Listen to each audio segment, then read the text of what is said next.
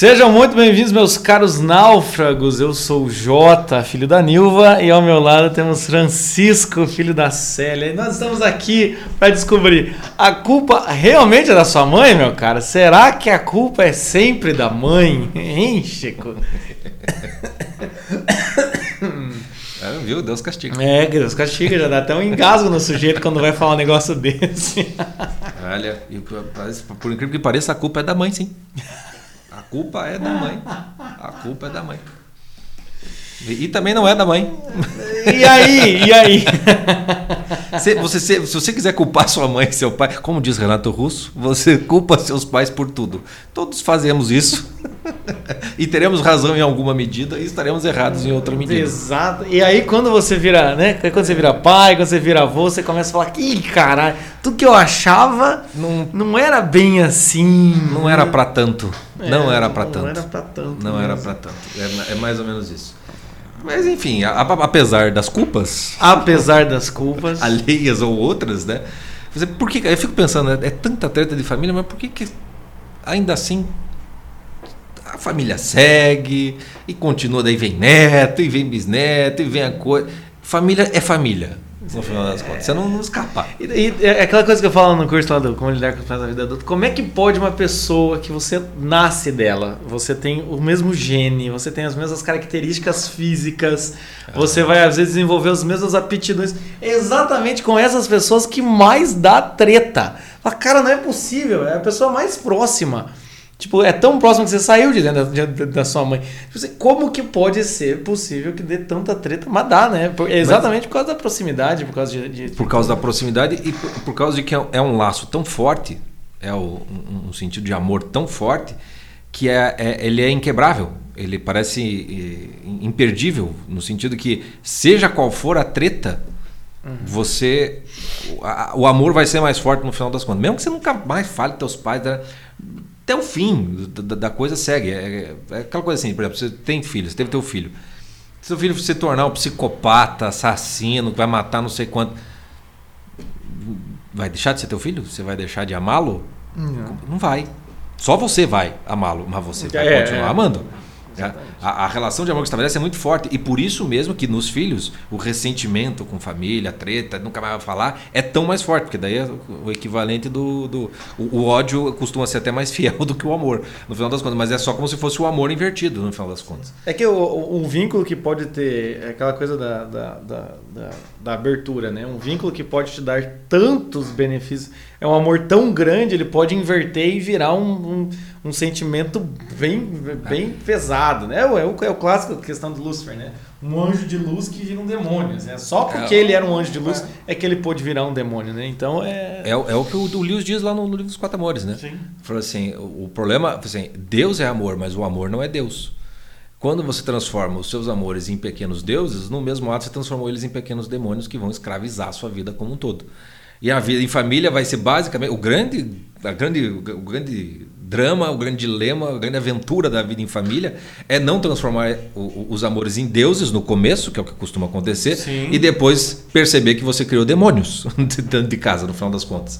É, é, e, e, saber exatamente o que é esse amor. Né? E, e não, pode cair no amor negociação, no contrato, nas exigências. Ele não pode virar um amor tirânico, não, não ele, pode. Ele vai ter que amadurecer, é, né? Vai, vai, o amor vai ter que amadurecer. Mas para começar sobre todas essas que hoje vocês já perceberam, né, meus caras? O negócio aqui vai. Ah, hoje é naufrágio mesmo, né? Mas para começar, a gente tem que falar, já que a gente vai falar sobre o Dia das Mães, né? A gente tem que começar falando sobre essa questão da maternidade, né? Porque uma, uma coisa que a gente percebe, e aqui nos Náufragos a gente faz bastante, as pessoas perguntam sobre vocação, né? Ah, vocação, vocação, encontrar minha vocação. Muitas vezes o exemplo que a gente acaba dando é o exemplo da maternidade, né? É o melhor exemplo. É, porque ele não é o melhor exemplo, porque quando a gente vai explicar o que, que é uma vocação no sentido de uma doação, é, sem, sem ter um retorno claro, uma doação integral da pessoa, uma dedicação, ou então essa coisa do interiormente você está focado em alguma coisa 24 horas do seu dia, uma identificação com o papel que você executa, uma transformação é, integral em você, todos esses detalhes ou todas essas características da, da vocação a gente percebe muito bem na maternidade.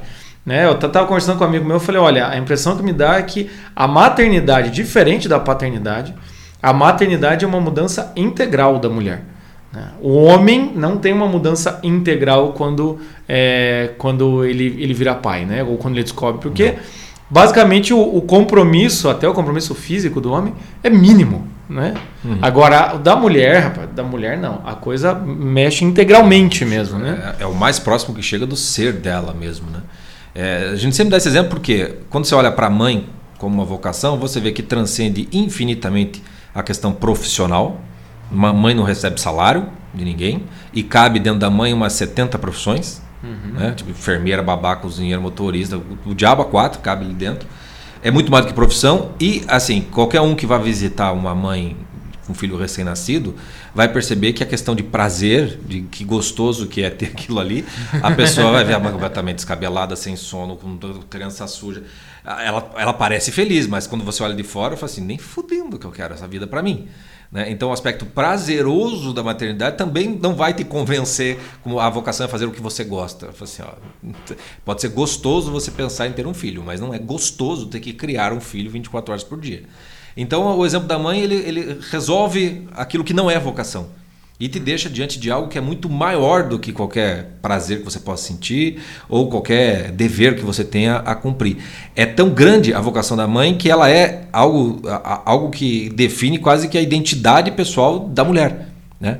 A, a maternidade ela é, ela é, tudo isso, mas não deveria ser tudo. Que aí, aí é, é, é, é o que vai começar. É a questão. Que vai vir, vai, vem a questão, mas Mas para a mulher, ela é a maternidade, ela é uma definição é, é, de quase tudo o que ela é ou de quem ela tem de ser. Né? Então, ou, ou, pelo menos parece muito isso em, em, determinado momento. Então é por isso que a questão da vocação da, da maternidade para a mulher é muito mais grave do que para o homem. Até hum. porque o homem pode ter filho até o fim da vida. A mulher tem um, um tempo biológico né, para uhum, isso. Né? Uhum. É, então é, é, complicado, é complica, complicado para a mulher deixar, não, não quero pensar nisso. Não, teu corpo não vai deixar você não pensar nisso. Você vai continuar pensando nisso, sem dúvida alguma. O teu corpo vai pedir. Desde que desde começa a menstruação, já é o corpo pedindo. Uhum. Assim, então, então é, não há como nenhum homem compreender a, a, a vocação da, da, mãe para a mulher. Não há como compreender a gravidade e o peso que isso é. é e, e, e, até mesmo essa coisa do que você falou, a gente até falou isso em outros, acho que em outros podcasts sobre essa coisa do, do, do corpo feminino que, que, que ele de certa maneira, ele já está preparado, né? A partir do momento que a mulher é, é, é, menstrua pela primeira vez, o corpo feminino já está preparado para receber um filho, né? Então, a, a mulher, é, a mulher, então, é, o que é hoje é um pouco cruel, é que como se estendeu um pouco essa vida juvenil, se estendeu um pouco essa adolescência, um pouco não, estendeu bastante, né? Então, normalmente, quando você pega uma menina de... Você vai conversar com uma menina de 24 anos, né? Se ela falar em, ah, eu, eu, eu queria ter filho logo, eu falo, ah, você tem 24, o quê? Pare, você Sim. tem que aproveitar a vida e todo aquele. Eh. Mas assim, eh, bota mais 3 anos, 27, pronto, começou o drama. Entendeu? Quantas hum. vezes a gente já não conhece? Então hoje em dia é uma. É, é, é até uma. É quase uma crueldade com as mulheres, porque aí vem essa questão da maternidade. E e, e, e, e, ela tem que e vem com dor porque ela vai ter que, ela vai ter que escolher, né? Não, pior que aí que tá. Eu, eu acho que não vem nem como escolha, porque vem a, a mulher menstrua todo mês. Ela tá todo mês sofrendo porque ela não engravidou no fundo, não que ela queira, um pouco importa se você quer ou não quer, você está menstruando, é porque você, seu corpo se preparou para a fecundação, isso, para ter um isso. filho e não teve. A gente, então não está dizendo, não tá dizendo aqui que tipo, ah, você deveria Não, não, não, porque não, não tem nada a ver assim. O, o teu corpo foi feito para isso. Então todo mês você é lembrado com dor, com sangue. Não ser mãe é sangrar todo mês. É, é para a mulher. Isso, isso, isso para a psique, para a definição da própria personalidade da, da mulher, é, é, é um negócio absurdamente grave uhum. sério. Uhum. Né? Então, de novo, é bom lembrar. Estamos dizendo aqui que se você tem que ser mãe se você é mulher. Não. Eu estou falando que lidar com a mãe potencial que há em você, uhum. inclusive física, é uma das coisas que define a sua vida e define a sua personalidade. Aí acontece o que? Antigamente o que acontecia? Estava pronta, gravava, casava cedo. Tem mulher que às vezes se menstruou uma vez na vida era muito, porque vivia grávida o resto da vida. E de certo modo aquilo preenchia todo, toda a vida da mulher. Na modernidade e contemporaneidade, que tudo se esticou, onde você cria o fenômeno da adolescência, coisa que não existia no século XV. É, porque você já saiu da infância e virava adulto, é, como você tem todo esse intervalo, então abre-se um, um, um outro tipo de vazio, né? Um outro tipo de sangramento para a mulher que é uma necessidade que a mulher tem muito mais aguda que o homem, né? De definição de rumo de vida muito mais cedo que o homem. Sim, sim. Hoje em dia o homem é assim, se você chegou até os 30, 30 e poucos, aí talvez ele comece a pensar que talvez seja bom é, ele ter alguém para talvez casar e talvez ter um filho. Mas desde que a mulher aos 18 que... já tá no desespero. mulher 18, a gente recebe aqui as, as nossas confrades, fazendo 18, não vai ter não, ninguém. Tem, tá falando, oh, calma. É tem, tem, gente que tem que falar que, ô, ei, ô, calma. tem quantos anos? 21, mas eu quero encontrar um homem que seja um homem bom, um trabalhador, independente. Minha filha, você tem 21, é casar com um homem de 40? Sei lá, você quer? Vai. Mas a questão é assim, calma. Qual é o seu problema com homens de 40 anos? eu tô falando para pessoas com mulheres de 21 anos, né? Do tipo, então às vezes acontece isso a mesmo. se né? o homem de 40 vai aguentar o mulher de 21. O problema é o inverso, é, se a mulher de 21. que merda. É, o, o, a, a, mulher sangra no corpo e sangra na alma com os homens. Com os homens, é, a gente, e a gente é fica. Assim. Porque veja, o homem chega aí, ó, 35, 40, 40 e poucos, não vamos daqui falar idades, né, Chico? 43 eu tenho, não há problemas. O homem é isso, entendeu? Se deixar, se não tivesse casado, tava aí, assim, ó, quinta série, forever. Forever. O fenômeno da adolescência foi uma benção para os homens, no sentido de se divirta. Se divirta sem muitas responsabilidades, Exatamente. mas para a mulher não. Não, não, para mulher não. E aí, mulher, não. e aí só porque hoje em dia, então, cria, como disse o Chico, né? É, se antigamente as coisas eram uma coisa, é, a mulher de certa maneira já já era encaminhada, já ia para a vida e, e, é, a maternidade é algo que se aproxima muito da definição do próprio ser e tudo mais. Era o script, né? É, era o script daquela época. Hoje em dia a gente tem um, um, um, puta de um conflito que é essa ideia da carreira, da carreira, a sua vida pessoal, né, em oposição com a maternidade, porque é impossível. Uma coisa que eu também já percebi é você pode dividir a sua vida de igual por igual, todas as tarefas domésticas, contas de casa, para fazer tudo com a sua mulher, esse tipo de coisa. Mas, quando ela engravida, acabou, entendeu? Ali se, se fez um racha, ela vai vivenciar uma uma realidade completamente diferente da sua. Ela vai vivenciar é, é, questões pessoais, é, existenciais, completamente diferentes pra, pra, de você. E não raro o homem fica completamente desnorteado. Né? É, é, o, o, clássico caso em que às vezes tem alguns casais que a mulher está grávida e ela está brigando com o marido e fala. Né? Mas eu tô grávida, você tem que entender isso. E o marido olha para ela e fala: Mas eu não tô, caramba! Eu também tenho que entender isso. Ou seja, tem uma, tem uma divisão ali muito, muito. Então, a mulher hoje em dia, com essa ideia de carreira, muitas vezes a maternidade é vista como um. Vou ter que pausar minha vida, minha vida vai ser cortada, minha vida. Né, vira esse dilema, né? Vira. E o problema é que nem vamos entrar na questão do, do, do drama da mulher com a, com a carreira, por causa da questão que a gente está falando da maternidade. O problema é que muitas vezes pode acontecer então da mulher ela abdica de certa vida que ela estava construindo para se dedicar integralmente à maternidade, porque a maternidade exige por um tempo isso, uhum. né? Quando o, os meses finais da gravidez e um, o, o, o, primeiro ano da criança, a mulher ela acaba sendo a maior, a maior envolvida é, nas atividades ali, porque a criança precisa mamar, né? Esse tipo de coisa. Então, muitas vezes também corre esse risco da mulher ela então ela, ela encerra essa vida pessoal dela de realizações pessoais, de carreira, tudo isso que hoje em dia é muito frequente, e entra na maternidade e fala como a gente falou aqui, né? Transforma esse amor materno num deus, né? Transforma tipo na única coisa que define ela é. como ser. Né? É. Hoje assim, eu já dei aula particular para sei lá quantas alunos, deve ter tido mais uns, sei lá quantos, uns 300, eu acho. É, e, e, várias, várias, várias mulheres de várias idades. E é muito curioso, porque assim, é uma ínfima parte delas que não tem vocação para ser mãe. No sentido de que ela sequer isso é um problema. Eu sempre digo assim, mulher, ah, eu não sei se eu sou vocacionada para ser mãe. Falo, se você está perguntando, você é. Entendeu? Porque se você não fosse, você sequer sentiria. Tipo, tá ali, tem a menstruação e tal, tal, tal, assim, mas é aquela coisa assim que te parece tão distante, tão distante que não é de fato um problema. Uhum. Né? É claro que você pode ir lá mais velha, de repente se dá conta que você está muito enganada. Pode acontecer, mas em geral, a, a, a, as mulheres que têm vocação para maternidade, elas já estão sofrendo com isso desde muito cedo. E aí vai ter dois tipos que eu identifiquei, pelo menos. Aquela que quer ser mãe, pronto, acabou. E aí o sofrimento dela é um sofrimento temporal porque a cada dia que passa é um dia menos para achar o marido, para achar o parceiro, né? Uhum. Aí começa aquele desespero, aí começa a atirar em tudo quanto é coisa. Aí no que ela consegue um namorado, ela já começa a fazer todo o processo para casar o mais rápido possível, para ter a casa, para ter o filho, né? E aí é não raro os relacionamentos naufragam porque elas não dão, dão tempo pro cara sequer respirar, né? Quando a mulher sabe é, o que ela é, quer. É, o, é o clássico caso que algumas vezes já, já conversei com alguém assim, tipo, cara, é, Pensa primeiro no namorado. Veja se você Sim. gosta dele, se ele é. Se, se, se, se, primeiro começando pelo namorado, depois noivo, marido, aí vai, ele vai virar pai, aí você vai virar mãe. Não, mas ela não fazem. Ela, não, é, ela, é, ela tipo, viu é no Tinder e já fica imaginando como serão os filhos é. do casal. É, mas diga se eu estou mentindo, mulheres. Vocês estão assim.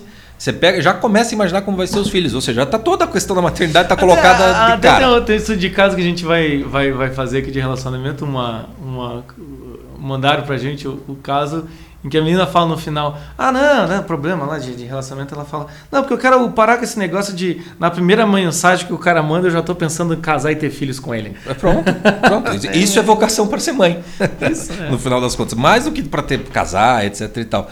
E vai, e, e vai ter, a, a, assim. É, o, que é o mais comum, né? É que enquanto não vem o parceiro, ou, ou a, a, própria mulher, justamente pelo, pela dúvida se vai um dia ter filhos, mesmo que queira ou não queira, ela vai meio que se dedicando a outras coisas. E aí dá pra gente contar a coisa da carreira, né? Então me dedicar e tal, tal, tal. E aí o que acaba acontecendo é que lá no meio do caminho, acaba encontrando alguém, casa ou não casa, mas vira mãe. E aí, não raro, né, a coisa da mãe preenche de tal modo a vida da, da, da mulher que a carreira se torna um, um drama se torna um problema, porque ao mesmo tempo, por mais que ela goste da carreira, ela percebe que como mãe ela está plenamente realizada e não precisa daquela carreira. Às vezes ela vai ter que voltar por necessidade financeira e tal. Mas se ela fosse, se não precisasse de dinheiro nem nada, assim, eu seria mãe 24 horas por dia e estaria feliz da vida. Né? Então aí é que entra o problema, porque a, a, a ser mãe é um negócio que preenche tanto, e de fato é isso, né? o corpo da mulher tem um espaço vazio, esperando para ser preenchido. Esse espaço só é preenchido por um filho. Não é por um homem, por um marido, não. Só um filho ou filha, né, é capaz de preencher a mulher. E quando preenche, é como se a mulher tivesse realizado plenamente na vida. Por isso que toda grávida ela, ela é, costuma ser luminosa, né? Ser bonita, as, as mulheres grávidas. Tem umas que não, mas enfim. Tem uma é, música do Roberto Carlos que ele fala isso. Ele fala isso? Fala, é, é, é, você tá tão bonita esperando o neném. Porque, porque fica radiante, fica radiosa. Não raro tem, tem todo um, um um, um aspecto até de, de, de, de mansidão em, em, em grávidas. Não estou falando de todas, tá? Porque aí o que acontece?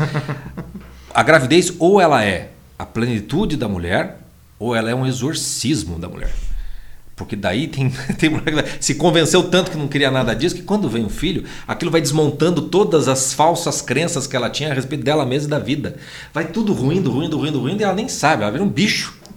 ela nem sabe que é isso que está acontecendo com ela. É, é. Ela tá, é como se fosse uma cobra tirando a, tirando a pele. Vai nascer outra coisa. né? é, é, é, é, borboleta saindo da, da crisálida, de alguma maneira. Então vai ter várias, várias das três. Mas o fato é que, seja qual for o processo, vai ter aquele momento em que vai olhar para o filho, seja já na gravidez, seja depois, e.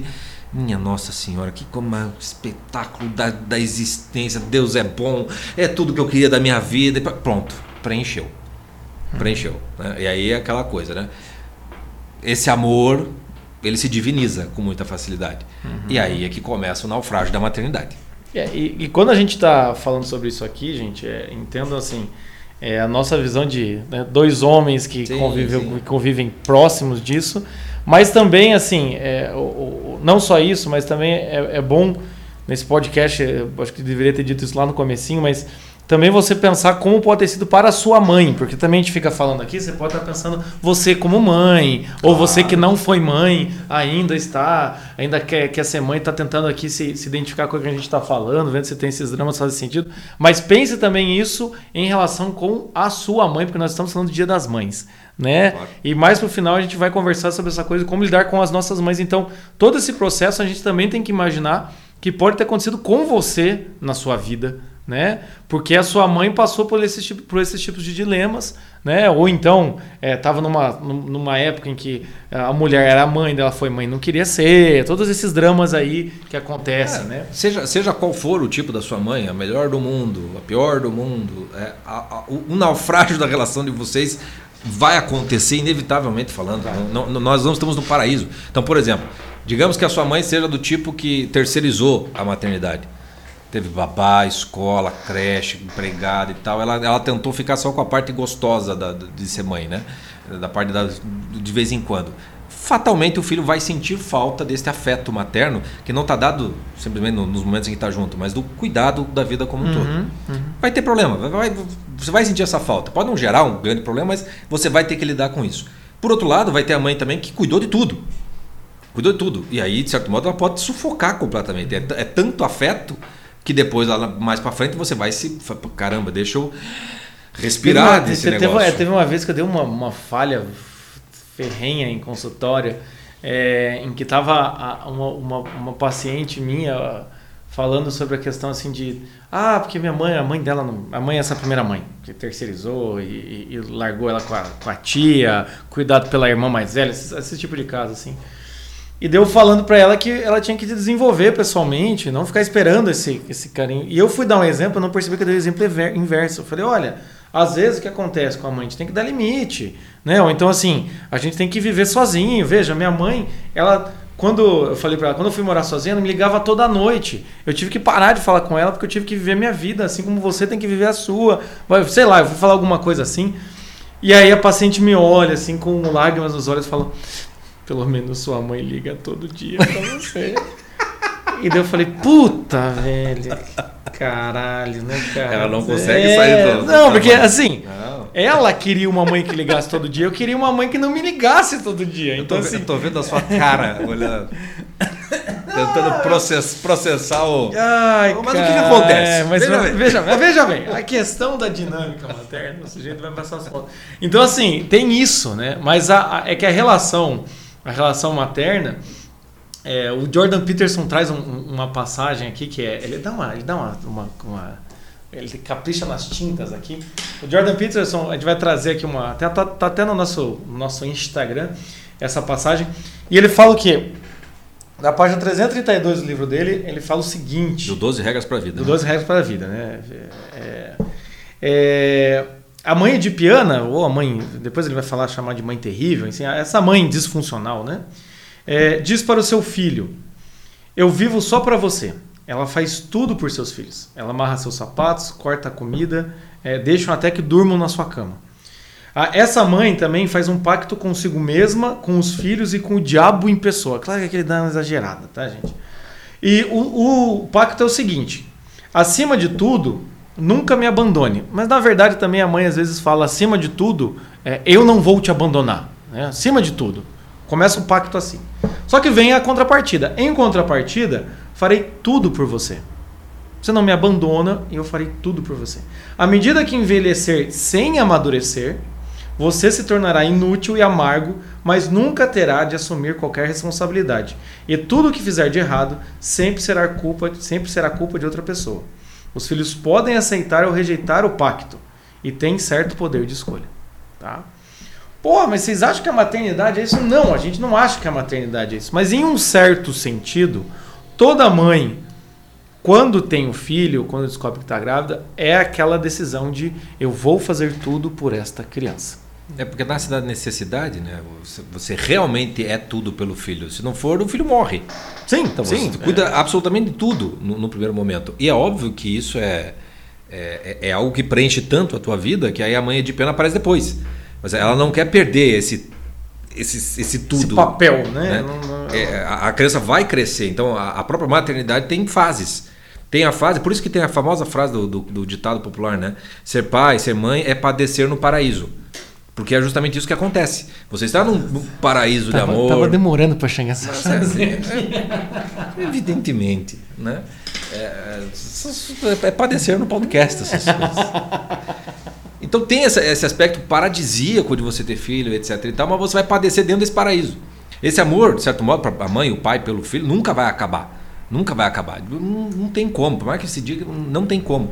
Mas, no entanto, ele vai ser cheio de, de quedas nesse, nesse processo. E uma das quedas inevitáveis é o fato de que a mãe que cuida do filho, efetivamente falando, durante um bom tempo, é óbvio que ela vai criar ali todo um, um hábito Sim. Vai criar toda uma vida. Sim. Que a hora que o filho começa a se emancipar, a se tornar independente, você pode saber, se, se o teu filho está nesse processo e você já você não consegue meio que largar, você meio que sempre mantém alguma coisinha para lembrar que ele ainda é criança, seja né, um, né, um, um chamego na hora de dormir, né, tra trata com uma infantilidade maior do que aquele precisaria. apelidinho, né, aquela, aquela coisa assim. É, aquela coisa toda, né, de, de se preocupar demais.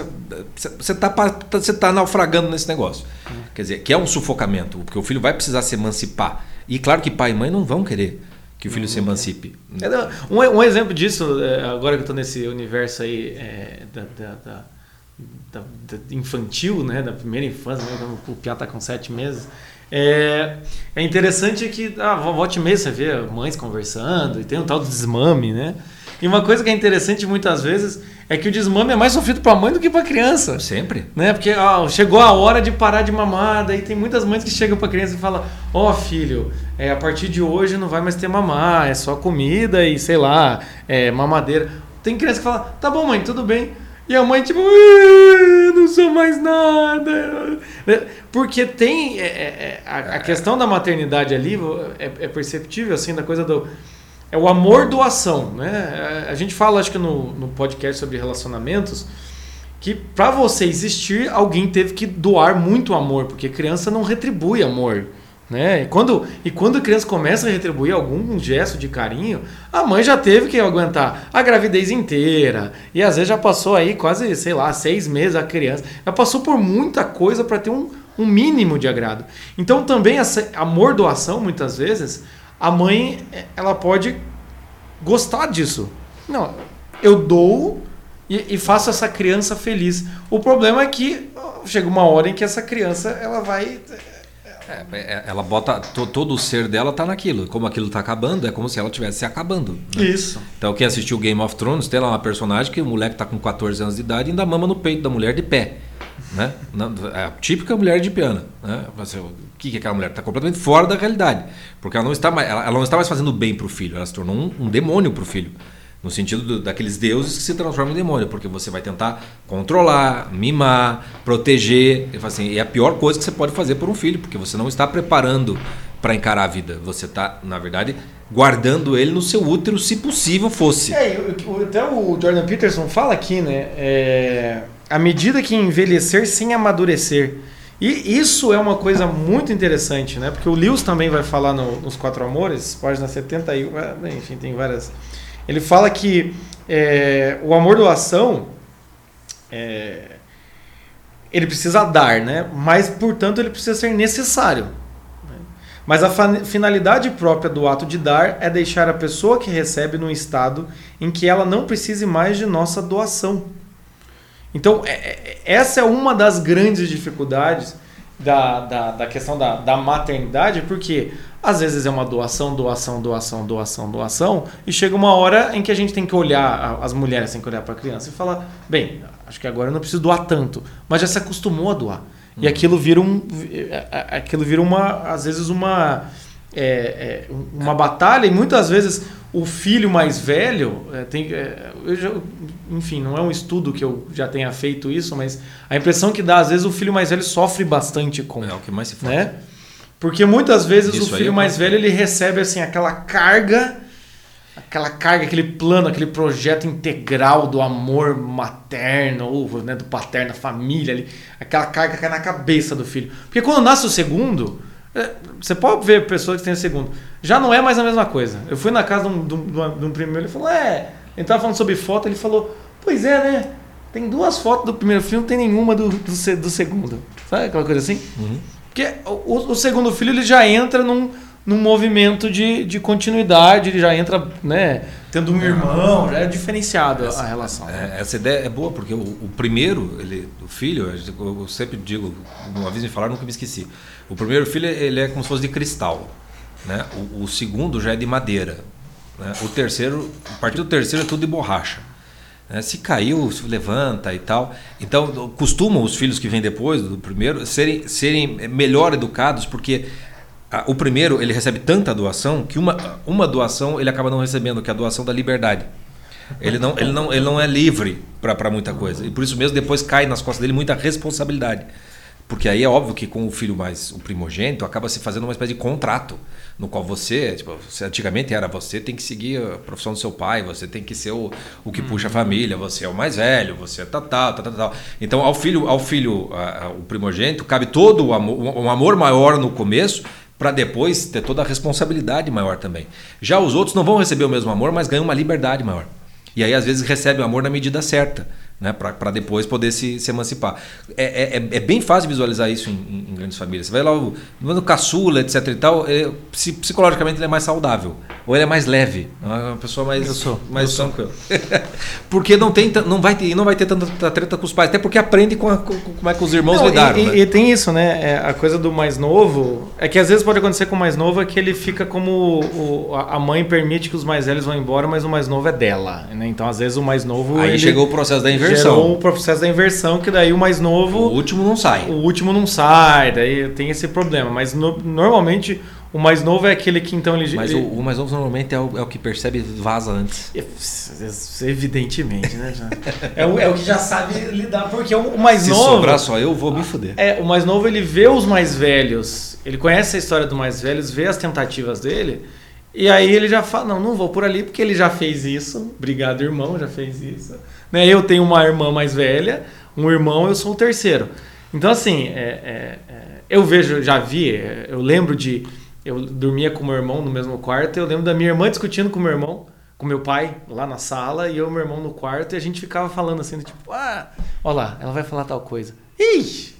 Olha lá, agora vai ficar puto. A gente ficava narrando a discussão dos dois. A gente sabia qual que ia ser a discussão dos dois. E como acabaria. E isso era uma educação, uma educação de como ah. se portar, uma educação social. E a gente. E aí meu irmão começou a fazer umas cagadas e falava, puta, cara, que é, é burro, velho. Parece que. Não, né? Você não aprendeu nada com a tua irmã? Não aprendeu nada, amor.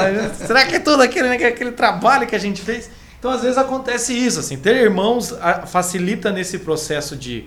Né, do, do, do facilita nesse processo de você não ser o foco total da atenção de uma mãe ou de um pai. Mas também tem, assim, tem é, é, é, maternidades dis, disfuncionais aí que, assim, a mãe ela consegue ser tirânica com todos, a mãe consegue ser ruim com todos. Tem cinco filhos, todos os filhos estão traumatizados, tem, todas essas coisas assim. Mas normalmente é, o crescimento de um filho vai gerando uma falta. Até mesmo eu lembro quando eu trouxe o Joaquim. Vai esvaziando a vida da É, quando eu trouxe o Joaquim aqui, o Chico falou: Ei, como é bom ter criança, até dá saudade de ter um bebê em casa, né? Sim. Então, assim, vai. É, e eu falei já pra minha esposa também, assim, a paternidade, a maternidade é uma constante saudade, assim, porque eu já tá com sete meses, eu já tenho saudade. Volte e meia, eu e minha esposa, a gente se pega vendo o vídeo dele com dois meses. Fala, cara, que, que porra é essa, velho? E só piora, cara, porque é. eles viram adolescente, adolescente é. Adolescente é triste. Aí você tem uma saudade maior ainda. É, Mas é assim mesmo. Vou chegar lá, vou chegar lá. Vai. Mas assim, esse fenômeno, é, é, esse fenômeno de uma, de uma endeusação, né? Endeusar. É tão bom que é quase impossível você não endeusar. É, hoje em dia acontece. Hoje em dia acontece com mais frequência por causa que também as famílias, elas não têm mais aqueles monte de filhos. Porque um, modo é você emendar um filho no outro. Chega uma hora que você nem consegue controlá-los, né? Você não consegue mais ser aquela mãe, uhum. né? Que faz o contrato, tá? Vou me dedicar para você, porque não deu para dedicar, entendeu? A mulher que tinha 12 filhos, né? É, não dá. Hoje em dia, como tem essa questão da, das famílias com poucos filhos, a, o compromisso, como tem esse, choque às vezes para a mulher do eu abandonei minha carreira por você. A criança já nasce com peso, assim, do tipo, não é, pode nem chorar, sabe? Às e, vezes tem... tem a questão cultural também, né? Quer dizer, Por que, que tem poucos filhos? Por que, que tem? Porque também tem toda uma ideia cultural de que, por exemplo, a mulher ser do lar, ser simplesmente mãe, não é, não é visto como uma, como uma realização de vida, como uma felicidade. É, visto, é, é, é o contrário, é visto como ou ela está sendo oprimida pelo uhum. marido, né? É, ou, ou, então ela está sendo diminuída completamente. Uhum. Então você tem toda uma questão cultural que é, é fora o contexto de vazio existencial brutal. Uhum. Né? Desde o século XX que, o, que nós estamos vivendo um processo de de, de, falta de sentido da vida, etc. O que é brutal. Uhum. E aí o que, o, que, o que acaba acontecendo é que a, a, falta de sentido leva você a, a se resguardar de, de, muita coisa, né? Então você, você, se dedica muito menos aos outros e, e, e, procura, de certo modo, meio que sobreviver. Né? Uhum. Tem um individualismo muito, muito, muito grande. Então quando aparece o filho, ele acaba ele, ele surge dentro de um contexto em que preenche muito mais coisas do que simplesmente uma, uma vida em família preenche um sentido maior de vida para a mãe, para o pai, preenche então transforma. Por que, que os filhos começam a se tornar os donos da casa? Começam a meu Deus, não posso desagradar aquilo ali. É tudo reflexo do quanto os pais são não só imaturos, mas como falta sentido, como se conhece muito pouco, como não fazem ideia para que, que se, uhum. o que é ser pai, o que é ser mãe, etc. É um contexto cultural que já é naufrágio.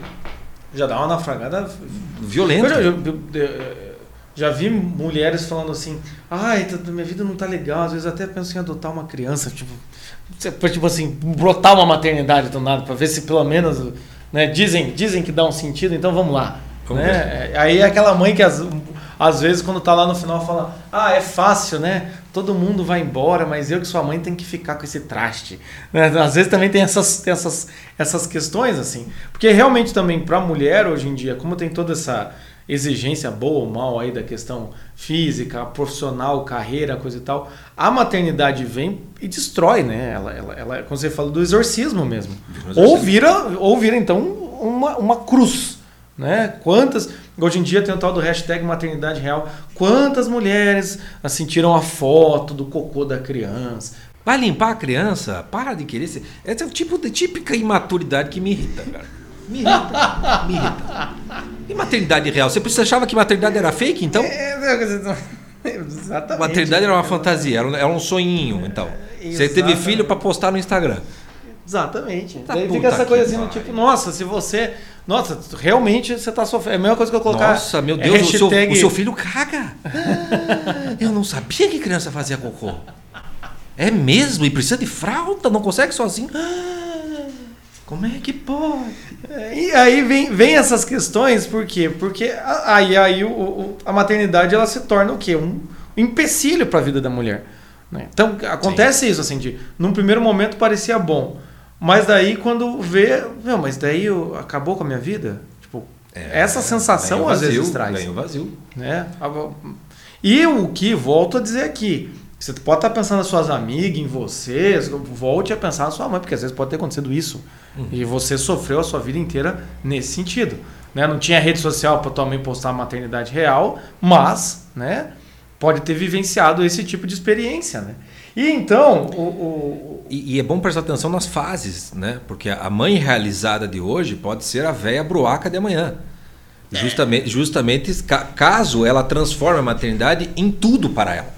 Que esse, é, esse é o problema, né? Ela está perfeita, ela cumprindo todos os deveres, mas ela está indo além do que deveria ser. E aí quando começa a esvaziar a vida, porque a mãe vai se tornando menos necessária, né?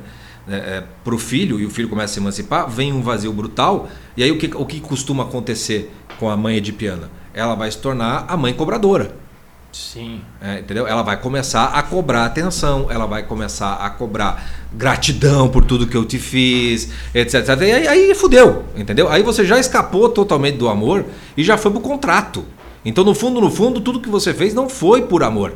Você fez porque no fundo, no fundo, você esperava que aquela criança que cresceria sempre te, te, te preencheria para o resto da tua vida do mesmo jeito que estava lá. Na época em que ela não tinha como dizer não ou sim, ela simplesmente uhum. ela, ela é impotente para para aquilo que você estava fazendo. Mas se você começou a cobrar gratidão, toda pessoa que cobra gratidão nunca fez de graça. Começa por aí. Começa por aí. Perfeito. Não interessa se é pai, se é mãe, não interessa quem seja. Cobrou gratidão, nunca fez de graça.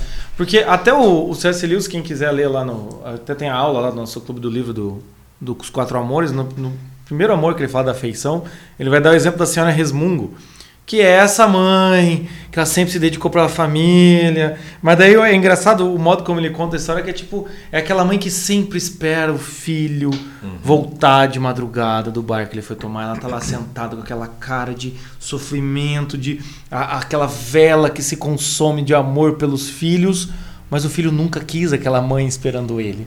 É, ela insiste em lavar a roupa de todo mundo, mas a roupa nunca fica bem lavada. Todo dia ela quer fazer o almoço, mas ela não cozinha bem. Mas ela exige dos filhos uma, uma gratidão. Ela exige que os filhos estejam do lado dela. Até o, né, um exemplo, né? Às vezes tem mães, às vezes gera, gera até uma simbiose com a filha, mas às vezes tem mães que falam: não, minha filha é muito frágil, minha filha não pode fazer tal coisa, minha filha não pode fazer tal coisa. A filha sai de casa a filha nunca foi frágil, a filha nunca foi nada, mas a mãe mantém naquela situação, né? E quer o quê? Quer que a filha seja grata, porque olha, filha, você é frágil e eu me doei por você. E aí começa essa exigência do amor, né? Você doa, que é o que a gente fala no podcast dos relacionamentos, uhum. é o, o, o, o, agiota emocional. E não tem pior, agiota nesse caso, pior agiota do que pai e mãe né? Porque não tem, assim, é, chantagem emocional, né? Eu acho que família, toda família tem um nível de chantagem emocional. Né? Em família italiana, que é o que eu e o Chico conhecemos, a chantagem emocional é descarada, entendeu? É dramática e fala, né? O clássico, né? Chego na casa da minha mãe, às vezes rola uns, é desnaturado, mas abandonou sua mãe. Sempre tem uns negócios assim. Outros tipos de família são os, os assim, Filha, o que você vai fazer esse final de semana? Pronto, já, já é o suficiente para ser uma chantagem. Entendeu? Cada família tem um pouco disso. e a, gente, e a gente repara, às vezes, que quantas vezes o sujeito, então, agora, não pensando mais só nas mães, mas pensando em nós como filhos de, das nossas mães. Antes de você chegar é, lá, fala. Para fechar essa coisa da mãe, da mulher que está sendo mãe, fala, esse processo. Fala. Eu acho que é legal de fazer assim. É, necessariamente você se sentirá preenchida e plena e você vai se esvaziar porque o seu filho vai crescendo e vai saindo, e é natural que seja assim. É assim que as coisas acontecem. Então você está vazia, é preenchida e vai esvaziando. A, o, o melhor exemplo de mãe que você tem de realização de mãe é a de Maria, mãe de Jesus. Né? Não importa aqui se você é cristão ou não, se você não, não acredita em nada, use isso apenas como um exemplo literário. Se você é protestante, que Maria né, tem todo aquele negócio, não precisa tratar Maria como Nossa Senhora. Né? Só como Maria, mãe de Jesus. Mas ela é. Qual é, qual é o. É. ela é. É, é. Qual é o exemplo que ela dá naquela história? Veja que é um exemplo de esvaziamento de Maria. Né? Ela, ela, ela, imagine se Maria fosse cobrar de Jesus Cristo. Fazer, eu eu fiz tudo aquilo para você ir se pendurar neste, neste, nesta, neste pedaço de árvore. Desce dessa árvore. Desce desta merda. Pra que for falar que é filho de Deus? Você é meu filho. Não é filho coisa nenhuma. Não tem. Que anjo, que anjo. Era sonho. Tá. Porque é, se teu pai é ausente. É, teu pai. É. Você acha que José trabalhou essa vida toda para você fazer isso? Para você sair de casa e ficar falando aí essas bobagens para essas, essas, pessoas que nem te gostam, como eu gosto, eles só querem peixe e pão. Você fica dando peixe e pão. E faz imagine, esses milagres. Por que você vai fazer esses milagres, menino? Imagine. Tem que cobrar é, esses milagres. Exatamente. Não sabe ganhar vida? Já que não quer ser marceneiro, comece a cobrar. Não pode. Então, se imagine se Maria fosse fazer isso. Ela não faz isso. Né? O exemplo que ela dá é de alguém que cuidou. Graças a Deus. Cuidou, ela não cobra de Jesus porque a gente não, não, não sabe um ar do que ela fez para Jesus, né? Tem ali, quando, aliás, veja bem, quando Jesus foge lá na, na famosa cena do templo, que ele está lá conversando com Puta, aos 12 anos. Cara, tá José, Maria, fala assim: cadê Jesus? Tá com você? Não, não tá. Tá com você? Não tá também. Cadê Jesus? Puta que pariu. Tá, tá, ficou na cidade, volta para a cidade. Que pai e mãe encontrando filha da mãe de bate-papo lá, não sei o que, não ia dar uma esculachada. Você tá de castigo por uma semana. Você não faz isso com teu pai, com a tua mãe. Mas o que, o que, que eles fazem? Meu filho, por que, que você faz isso? Estou na casa do meu pai. Não sabia que tinha que cuidar da... Ah, Jesus Cristo! Ah! Maria faz... É, é verdade, é verdade, José. Ele, tá, ele, ele sabe. Ela se esvazia. Ela se esvazia. E depois dos 12 anos a gente não sabe mais nada. A gente só vê ele depois dos 30 anos. E, e a sequência de Maria acompanhando o ministério de Jesus Cristo é de um esvaziamento total. Você vê que ela, ela se torna grandiosa justamente porque ela não se mete na vida do filho do jeito que, que, se, que se, imaginaria. Né?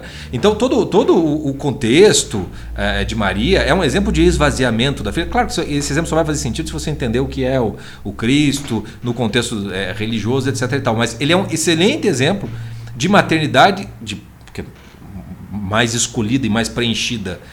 Ser, ser, ser, mãe do filho de Deus não é, não é, não é pouca coisa, né? Vamos e venhamos. E o modo como ela lida com essa maternidade. Né? Ali você tem um exemplo de, de como a mulher ela precisa aprender a se esvaziar do filho, mas ela vai ser preenchida por o amor do filho, que é um amor que é feito de graça não com uma espécie de contraprestação do que você fez por ele. E aí a gente entra na postura do filho.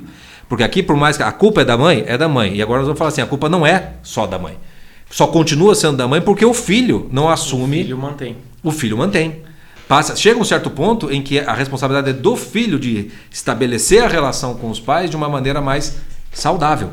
Né? É, é porque até mesmo, se você pegar o exemplo de Jesus, Jesus, às vezes tem algumas frases de Jesus que é meio, pô, Jesus, pega leve com a tua mãe, né? Quem é minha mãe? Exatamente. Quem são meus irmãos? Fala, porra, Jesus. né? Maria podia ser a ressentida, que né? Ingrato, que ingrato, né? né? É, é, então, assim, você vê que é, a, a, relação ali, Jesus ele vai então viver o seu ministério, entende? E a mãe tem que acompanhar, né? Se ela quiser ver o filho, ela vai Por quê? É. Por quê? Porque esse é o exemplo que Jesus dá e esse é o exemplo que todo mundo deveria seguir. Ou seja, quando nós chegamos nesse momento em que, diante da nossa mãe, sendo essa mãe que nos sufocou de tanto amor, ou seja, essa mãe que nos, nos deixou num deserto de sentimento, entendeu?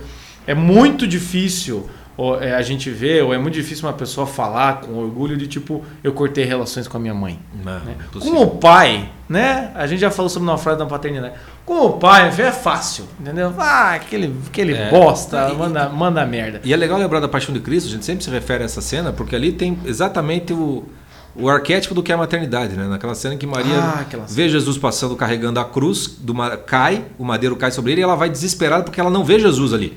Ela vê o filho dela o menininho que caiu um certo dia e tal. E aí quando ela chega, Jesus olha para ela e fala: Jesus olha para ela e faz: "Vê, mãe, como eu renovo todas as coisas". E esse é o papel do filho. Ele vai ter que renovar essa relação com a mãe. Porque senão, senão a coisa vai ser na base só do tô aqui por obrigação, entendeu? Tô almoço domingo, tô aqui por obrigação. Tô batendo cartão. Tô batendo cartão. E aí, aí é claro que a relação vai se azedando, né? Vai perdendo toda E a gente tem a que pensar, né? A gente tem que pensar também nesse sentido em que o, o, o a Maria, o, papel de Maria hoje, né, o papel de Maria no cristianismo e tudo que ela fez, o sacrifício, é, não foi em vão e ela é quem é, porque Jesus Cristo fez o papel dele. Fez o papel dele. Entendeu? Então, se você continuar numa relação edipiana, como é o, o que, ele, o que ele fala aqui, essa relação em que você vai envelhecer sem amadurecer, se tornar um inútil e amargo, e nunca assumir responsabilidade, o que acontece também é que você não ajuda a sua mãe a ela encontrar o papel dela adequado. Então, de certa maneira, a mãe ela vai sendo nesse amor doação, amor doação, até que o filho na adolescência, que normalmente acontece, ele tem um certo tipo de revolta contra isso. Contra isso. Não quero que minha mãe me abrace, não quero que ela. Não quero mais ser filho de fulana. Né? Comecei o podcast falando assim, não... chegou um dia que eu tive que olhar e falar, não quero mais ser o, o, o, filho da Nilva, o filho do Luiz Carlos, o Borgonhone, eu quero ser o Jota, eu quero ser eu mesmo. Só que isso é muito isso é muito confuso na cabeça do adolescente. O problema é que a gente não busca melhorar essa relação com a nossa mãe, se ela tem alguma questão de chantagem emocional, ou se a gente ainda sente que a gente quer o amor materno, a confirmação do amor materno, né? Porque tem isso, né? A pessoa que tem muita falta da mãe, ela espera que um dia a mãe confirme. Então ele fica sempre tentando oferecer coisas para a mãe dar uma palavra de amor. O filho que é sufocado pela mãe, ele quer que a mãe pare de. de então ele, ele fica fazendo coisas para ver se a mãe para, mas às vezes ele se sente culpado porque a mãe ficou abandonada. Então, enquanto você vive nesse drama em qualquer um dos dois polos, o que acontece é você não sendo filho adulto, filho responsável, entende? Você não consegue ajudar a sua mãe a ser uma mãe adulta, ser uma mãe de verdade. Ou então assim, pode ser que pode ser que até você fazendo tudo, sendo um cara responsável, sua mãe permaneça te olhando de forma imatura, mas pelo menos você está dando uma chance para sua mãe. Ou pelo menos você está tratando ela como ela deve ser tratada, de forma respeitosa, entende? De um adulto para o outro adulto. Porque senão, a relação vai ficar sempre no sentido vertical. Qual? A sua mãe sendo a mãe e você sendo o filhinho. Quantas vezes eu não, não atendi pacientes e quantas vezes eu não passei por isso de a mãe mandar uma mensagem e você já se irritar. O jeito como a mãe te trata, você já se irrita. Né? E aí você percebe que sua mãe não entendeu que você é adulto. Né? Sabe aquela coisa assim, ai filho, não acredito que você está fazendo isso. Mas mãe, eu tenho Tenho, 20, tenho 27 anos, tenho 30 anos, sou casado. Ah, mãe, a gente vai viajar. Ai, cuidado, filho. Não sei se vale a pena. Como assim, mãe? Sabe? Ou então aqueles típico caso da, da mãe que cria rixa com a nora. Né? E tem cara que assim, a mãe cria rixa com a nora, o cara fica olhando, ah, não é comigo, o que, que eu posso fazer? Você pode fazer, você pode se posicionar como um adulto. Porque é aí que você vai conseguir fazer com que essa relação infantil né? Esse endeusamento que talvez sua mãe tenha criado desse amor maternal, ele possa entrar numa não numa falta, não é cortar a mãe, eu vou, vou punir a minha mãe. Isso também não é uma relação saudável. É a relação de eu vou olhar para ela, entende? E vou criar essa relação. E vou ajudá-la, na medida do possível, vou ajudá-la para que eu possa ter uma relação de harmonia com ela, eu respeite ela e ela me respeite. Isso é dolorido? Dolorido pra cacete. Isso é fácil? Dificílimo. Tem até o curso lá, Como Lidar com os Pais da Vida Adulta, que eu fiz exatamente por isso. E principalmente com mãe. Com mãe é complicado fazer esse, esse corte. E é um dos ritos de passagem para a vida adulta, para a maturidade. Porque Sim. se você não amadureceu essa relação com os pais, então significa que você ainda mantém uma relação infantilizada na vida adulta. O que significa dizer que você só pode ficar ressentido com os teus pais, porque no fundo eles não te tratam como o adulto que você gostaria de, de ser, né, no final das contas, e ao mesmo tempo os seus pais vão se sentir vão, vão sentir também ressentidos pela falta de gratidão, porque fazem tudo por você e você reage dessa maneira, hum. né, ainda ainda muito adolescente. Todo mundo perde Entendeu? Todo mundo entra no modo Dilma Rousseff. Entendeu? Não vai haver vitoriosos, porque todo mundo está querendo a mesma coisa e todo mundo culpando o outro pela coisa que não se tem. Por quê? Ninguém amadureceu no final das contas. Né? Então a postura do filho, o Jota tem uma imagem bem boa, né? essa relação vertical né, da mãe e do pai sobre o filho, na vida adulta ela tem que se horizontalizar em alguma medida. Né? E é o filho que consegue horizontalizar. Porque os pais não vão mudar isso. Eles, vão, eles estão ali para isso mesmo. Se o filho não cresceu, então eu cuido. Uhum. Entendeu? Era para você crescer, mas não cresceu, então eu vou cuidar. Né? Não tem. Eu, eu me lembro, por exemplo, na, na, quando, quando meu pai estava tava no hospital, minha mãe falou assim: você, tipo, você não quer morrer, né? Você é muito preocupado ainda com, com teus filhos, né? Com o rumo deles. Tinha um monte de coisa que não estava definida ainda para os filhos e tal, e ele só conseguia fazer com a cabeça, no sinal de sim. E você vê que esse era o grande sofrimento dele. Ele falou assim: ah, tá aí o pai. Ele não, já ele, não é mais não responsabilidade, quer, é. mas é o pai. Enquanto ele não vê que o filho caminhou, ele sente que a responsabilidade é dele, não quer, não quer largar o osso. Né? Você tá aí. A culpa, o meu pai é super protetor. Não, eram os filhos que não tinham postura e ainda não tinham dado conta do mínimo para o pai olhar e falar assim: esse está por conta própria. Vai ter vários, desses, desse tipo de, de, de, de, de visão dos pais quando eles veem que os filhos ainda não estão por conta própria. Então eles vão tentar ser pelos filhos. Porque esse é o amor do, do, do pai e da mãe. Sim. Né? É, você... é, por, é, por, isso que você. É, é, muito interessante ver isso. Assim, quem não tem filho fica abismado com a, a, mãe na porta da cadeia, a mãe do drogadito. Pô, por que, que não abandona? Então, o cara já tá morrendo. Eu, eu ouvi esses dias essa frase. O sujeito já tá morrendo de droga, me abandona isso aí. Vai, quer se matar, que se mate. Ah, tá, você é mãe? Você não é mãe, rapaz. Sabe que abandona assim? Então, enquanto o filho permanece nessa relação, mães ocupam espaço, entendeu? Pais ocupam espaço. É uma coisa que eu vou até falando no curso, é uma dica prática para você. Pare de dividir a sua vida constantemente, todos os desafios, o, o dia a dia com seu pai e sua mãe. Porque enquanto você divide, seu pai e sua mãe não te escutam como um brother, não te escutam como uma divisão. Eles escutam como o quê? Ele está pedindo conselho. E aí o que acontece? Quando uma mãe dá conselho fala, ah, eu não gostei, aquilo tem um peso gigantesco para o filho. Sempre. Então, às vezes, como que você vai criar uma relação adulta? Mostrando para seus pais ser adulto. E o que, que adulto faz? Cuida da sua própria vida, resolve seus problemas. Então, quando a gente fala sobre maturidade. Pede ajuda quando né? necessário. Pede ajuda quando, quando necessário. necessário, só quando é necessário. E quando pede ajuda, não é desgovernado, chorando, porque eu tô perdido. Não, chama, pai, é o seguinte: aconteceu o seguinte, aqui, você pode me ajudar com tal? Você pergunta, você não exige também, porque a relação infantil, o problema é esse. Né? Tem muita gente que fala, pô, porque minha mãe fica enchendo meu saco. Mas daí, assim, da meia hora tá lá exigindo da mãe. Pô, mas você também poderia me chamar, porque você também.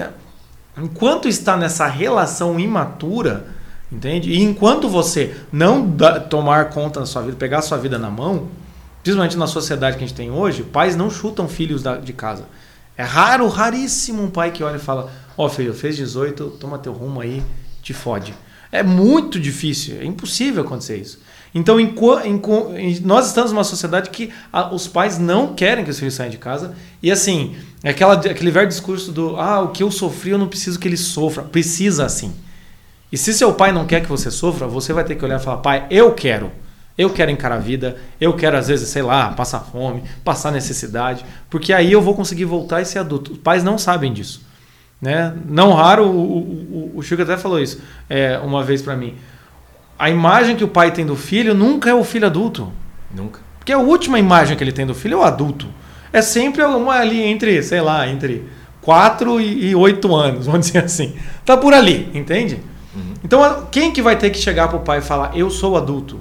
E não adianta falar da boca para fora. Não. Ah, porque eu tenho 30 anos, você tem que me respeitar. Faça. É, é, ser isso, não é, não é Ser falar. isso. E eu aí... já cresci, você não pode falar assim, não. Se você está respondendo assim, você não cresceu. Você não cresceu. Se você tá. E se eu tô tendo que te dar uma bronca dessa e você tá me respondendo assim, já, já não tá crescido. Então, muita gente também pergunta como é que é honrar pai e mãe? Como é que faz isso? É obedecer o pai e mãe? Não. É você fazer o melhor que, você, que eles te deram, a sua vida. É você pegar o melhor que eles te deram, a sua vida, o amor que eles conseguiram dar, a educação, porque às vezes a mãe nunca deu amor, mas deu ordem, ou a, mãe deu muito amor, não deu ordem nenhuma. É pegar o melhor que eles te deram, principalmente a mãe, pegar isso, entende? tomar ela na, na, vida e falar: bem, o que minha mãe não deu, eu vou construir e, e eu vou honrar isso, o esforço que eles fizeram. Né? Tanto que o, até aquele, aquela coisa assim, né? você só aprende a ser filho quando vira pai. Né? E você só aprende a ser pai quando você vira neto. É quando você vira avô. Né? Toda vez que eu falo essa frase, eu falo errado. Se você só aprende, eu vou falar de novo. É você e o Jair, você... Jair Bolsonaro dizendo que ele é. que, que ele é. O, quer dizer que o Olavo é o ídolo dele e fala que é fã. fã dele. Você só aprende a ser filho quando vira pai e só aprende a ser pai quando vira avô. É ah, isso. Conseguimos. É isso mesmo. Aqui, aqui minha mãe, aqui quando eu era criança, minha mãe não me ajudou na questão da, da dizer é, que sim. Aqueles caras. então, então, então, assim, no fim das contas, você percebe que na, na, na relação pais e filhos, etc. e tal, o, o naufrágio acontece quando o filho não amadurece verdadeiramente falando, e porque não amadurece, os pais também não conseguem amadurecer como pais, pai e mãe. Uhum. Né? Então aí nós estamos falando de naufrágio da maturidade, não provavelmente do relacionamento. Né? Claro que pode ter pais e mães que são terríveis, e aí tem é outro tipo de coisa. Mas estamos falando aqui do, do, do, do, do rumo normal das coisas, né? Do pai, da mãe que é cuida do filho, criar o filho, melhor do filho, etc e tal, e aí chega o momento em que o filho tem que sair de casa. O esvaziamento do pai e da mãe significa sair daquela posição de superioridade na vertical para ir para uma horizontalidade e poder lidar com o filho como um homem adulto e o filho tratar os pais também como adultos. E aí, não raro, quando você começa a conseguir isso, a relação melhora tanto entre os pais e mães que não raro o pai e mãe costumam eh, virar meio que os melhores amigos dos filhos, num bom sentido da palavra. Porque daí você sabe que tem todo aquele amor família, já não tem mais todas aquelas cobranças de amor, etc e tal, e a relação começa a se dar numa relação muito saudável. Exatamente. Né? É, eu, eu, acho bonito quando eu vejo isso. Minha, minha esposa tem isso com a minha sogra. É, tiveram as suas tretas no passado e tal, mas na vida adulta estabeleceram uma relação de amizade que assim, tipo, sair para ir no shopping, não sei o que, ela costuma chamar a mãe dela. Pra ir e tal, conversar e tal, sem ter invasões, sem ter nada. É, eu, nada, assim, nada a, a minha mãe ajudou pra cacete nesse sentido. É, até mando um beijo para você, viu, mãe? Te amo, beijo, tá? É, o que acontece, eu consegui criar uma relação bem, bem sossegada com ela no sentido de, de ir lá na casa dela, pedir ajuda, conseguir também fazer algumas correções quando ela dá umas, umas escorregadas, sabe? É, até quando eu falei, né? Tem uma clássica cena que eu fui morar sozinho, minha mãe chegou lá, começou a dobrar as roupas e falou: Ah, filho, se quiser, eu venho aqui, pego suas roupas é, lavo para você, né? É só você me dar a chave da sua casa. Eu falei, mãe, você tá louca que eu construí meu castelo e vou dar de mão beijada para você? Você tá maluca, mãe?